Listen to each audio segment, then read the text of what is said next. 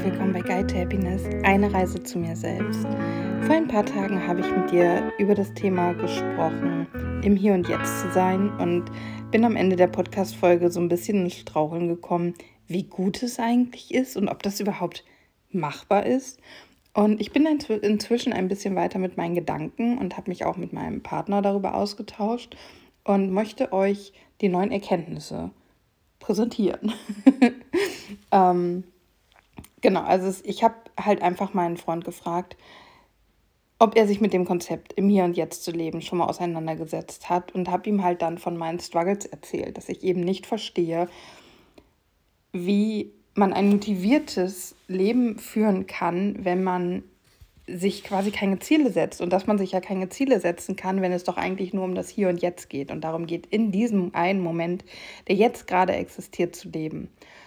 Und wir haben da so ein bisschen drüber gesprochen und am Ende ist es halt sein Gedanke und sein Anstoß, der für mich aber schon resoniert. Ich muss jetzt gucken, was jetzt in dieser Folge passiert, ob ich damit äh, da, da safe bleibe oder ähm, ob es mir so geht wie beim letzten Mal, als es um das Thema ging. Ähm, nach wie vor finde ich den Ansatz, im Hier und Jetzt zu leben und sich nicht so unendlich viele Gedanken zu machen, gut. Was einfach auch damit zusammenhängt, dass ich zum Beispiel so ein Typ Mensch bin, ähm, wenn jetzt, nehmen wir mal das bei, ist, ist schon Ewigkeiten her, aber ich habe mal einen Nebenjob gehabt, als ich mein Abi nachgemacht habe und irgendwann habe ich einen Anruf von meinem damaligen Chef bekommen und der sagte, Angela, du musst ähm, herkommen. Und natürlich außerhalb meiner Arbeit ist klar, ich musste in ein anderes Dorf fahren. Also es war alles ein bisschen egal. Ähm, du musst herkommen, wir müssen ein Gespräch miteinander führen. Und ich habe mir so einen Kopf gemacht, du kannst es dir kaum vorstellen. Ich, ich mag es, ich hätte zumindest einfach gern gewusst, worum es geht. Und ich habe mich fürchterlich verrückt gemacht. Und ich glaube, er hatte mich irgendwie freitags angerufen und dienstags oder mittwochs sollte ich dann hin. Das heißt, es war für mich wirklich drei, vier, fünf Tage Qual, weil ich einfach tierisch Angst hatte, was da jetzt kommt. Ähm, und ich bin halt immer so ein, ich, ich benutze den Ausdruck, ich habe Angst, dass ich Ärger bekomme. Und mein Freund sagt immer so, du, du benimmst dich wie so ein kleines Kind. Nur Kinder bekommen Ärger in dem Sinne. Aber ja, ich fühle mich dann halt auch so, weil alles, was äh, mir höher gestellt ist, ist automatisch irgendwie eine Autoritätsperson, was Blödsinn ist.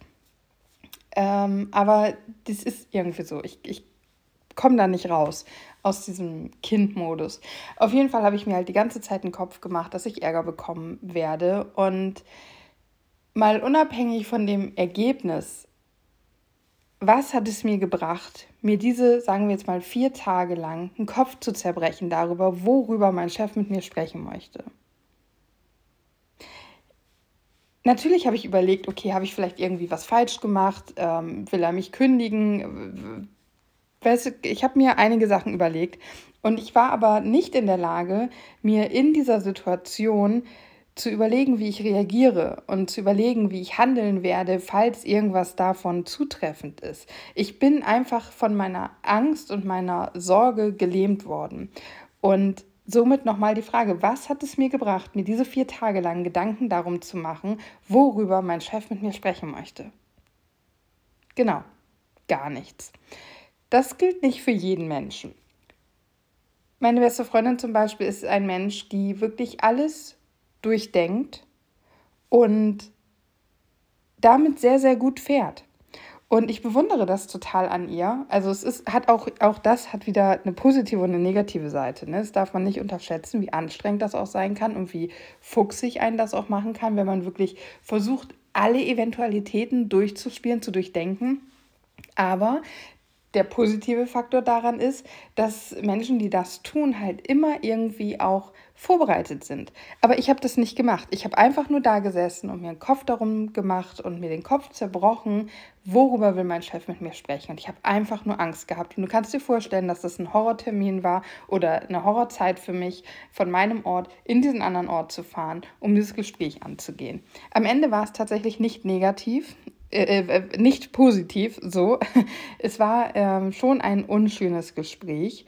Ähm, gut, es, ich konnte es aufheben. Es war eigentlich, er hätte mir das alles oder er hätte darüber mit mir am Telefon sprechen können, aber er wollte mir ins Gesicht sehen. Sind, legen wir die ähm, Karten auf den Tisch. Mein Chef hat mir nicht vertraut. Es war auch ein sauschlechtes Verhältnis. Ähm, ich kann dir nur sagen, das Arbeitsverhältnis hat nicht mehr lange bestanden, weil ich auch keinen Bock darauf hatte. Ähm, kann ich nicht gut mit um. Wollte ich mir nicht mehr antun, bin dann aus dem Arbeitsverhältnis raus.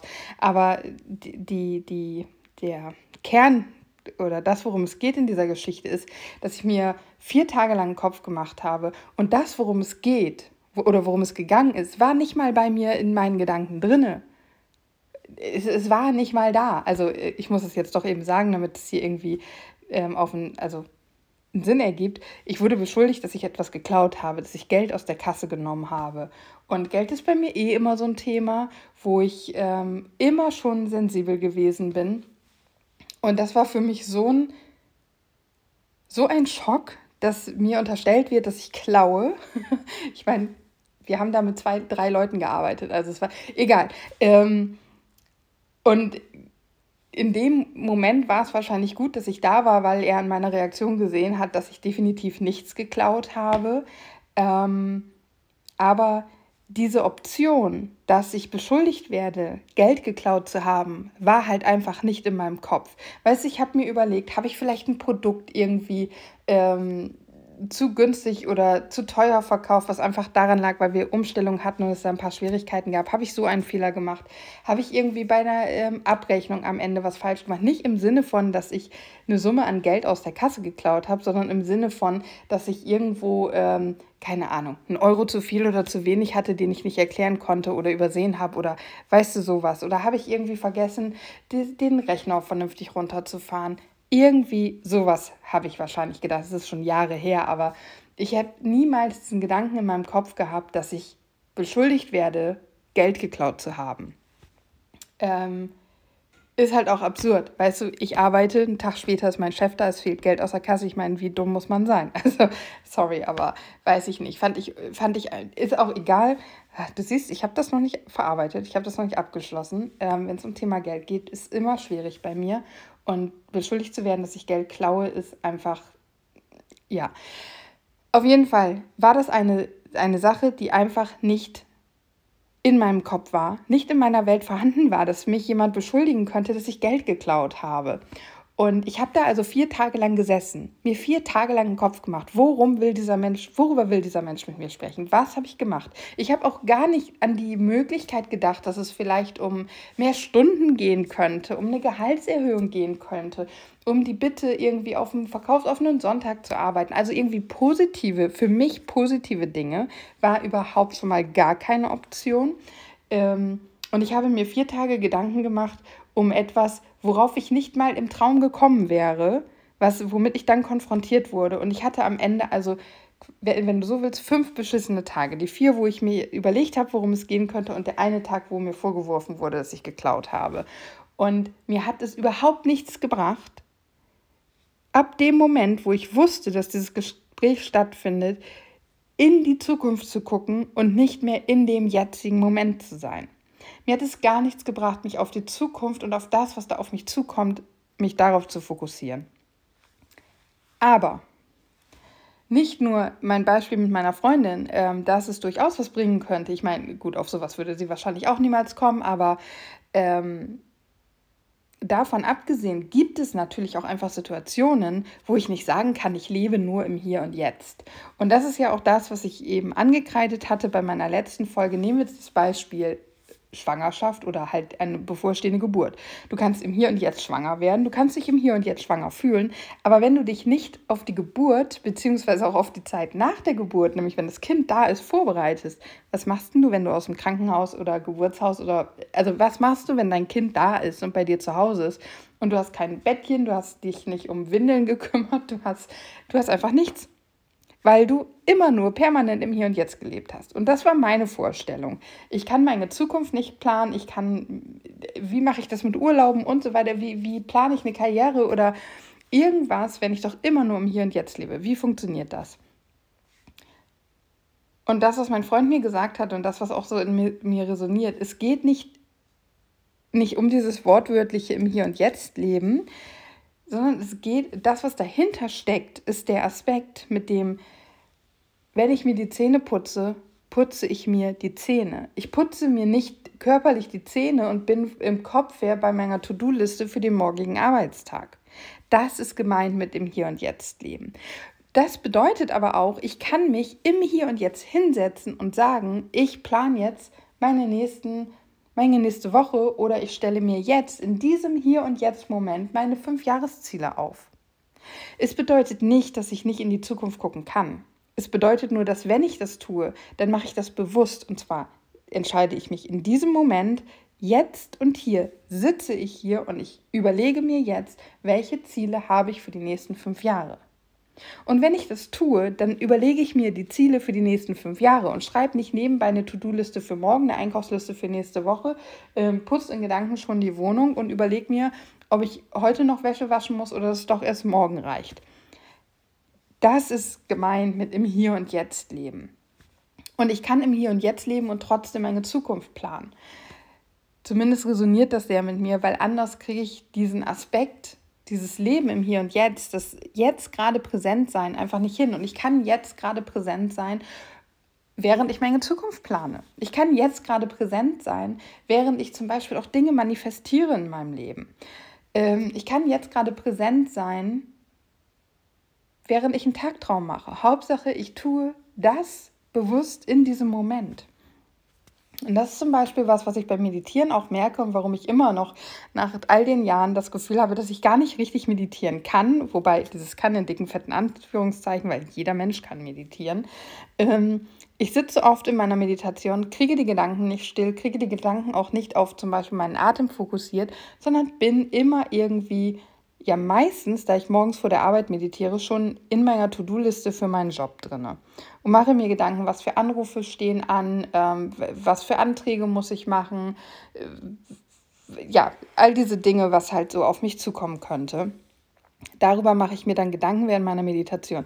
Und wie ich dir ja auch schon gesagt habe, kann ich das auch sehr gut, während ich zum Beispiel eine Satnam-Meditation mache, also mit einem Mantra, beim Einatmen Sat denke, beim Ausatmen ähm, Nam, Sat, Nam, denke, genau. Ähm, und im Hintergrund läuft trotzdem dieser Film ab mit, was ist meine To-Do-Liste für den heutigen Tag. Und dann meditiere ich zwar jetzt und in diesem Moment, aber ich bin gar nicht hier und jetzt. Und genau darum geht es, sich wirklich auf das, was man gerade macht, einzulassen und mit dem, was man macht, dann im Hier und Jetzt zu sein.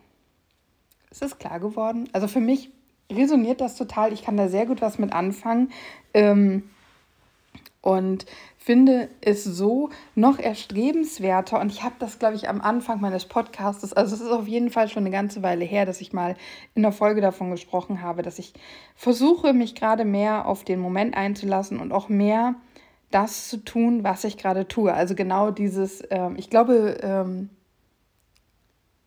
der Dalai Lama hat der das gesagt? Ich glaube, der hat gesagt, der Unterschied zwischen anderen Menschen ist eben, dass wenn ich esse, dann esse ich, wenn ich meditiere, dann meditiere ich, wenn ich spazieren gehe, dann spaziere ich, irgendwie so. Ich kriege das jetzt, ist, ist auch egal.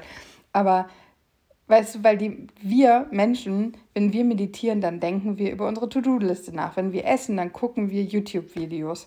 Wenn wir duschen gehen, dann planen wir den nächsten Einkauf. Wir machen nicht das, mit unserer vollen Aufmerksamkeit und Achtsamkeit und Bewusstsein, was wir gerade machen. Wir tun etwas und im Kopf machen wir schon ganz andere Dinge. Schon, wir sind schon zwei, drei Steps weiter. Und das ist das, was damit gemeint ist, im Hier und Jetzt zu sein. Wahrscheinlich war das jedem von euch da draußen klar, nur mir wieder nicht.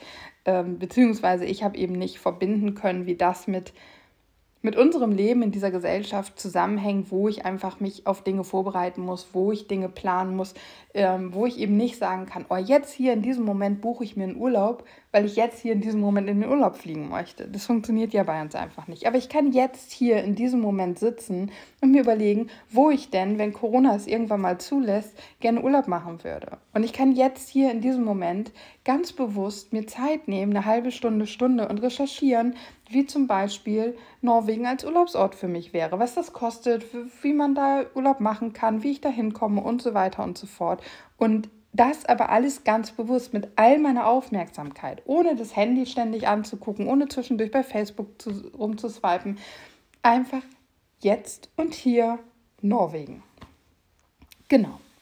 Ja, ihr Lieben, das war's heute mit einer mal kürzeren Folge. Ich glaube, die letzten Folgen waren alle so 30 Minuten, bis auf die eine, wo ich dir nur einen kurzen Gruß geschickt habe. Ich sage Namaste, herzlichen Dank, dass du wieder mit dabei warst. Ich wünsche dir viel Erfolg dabei, im Hier und im Jetzt zu sein. Pass auf dich auf und dann bis morgen.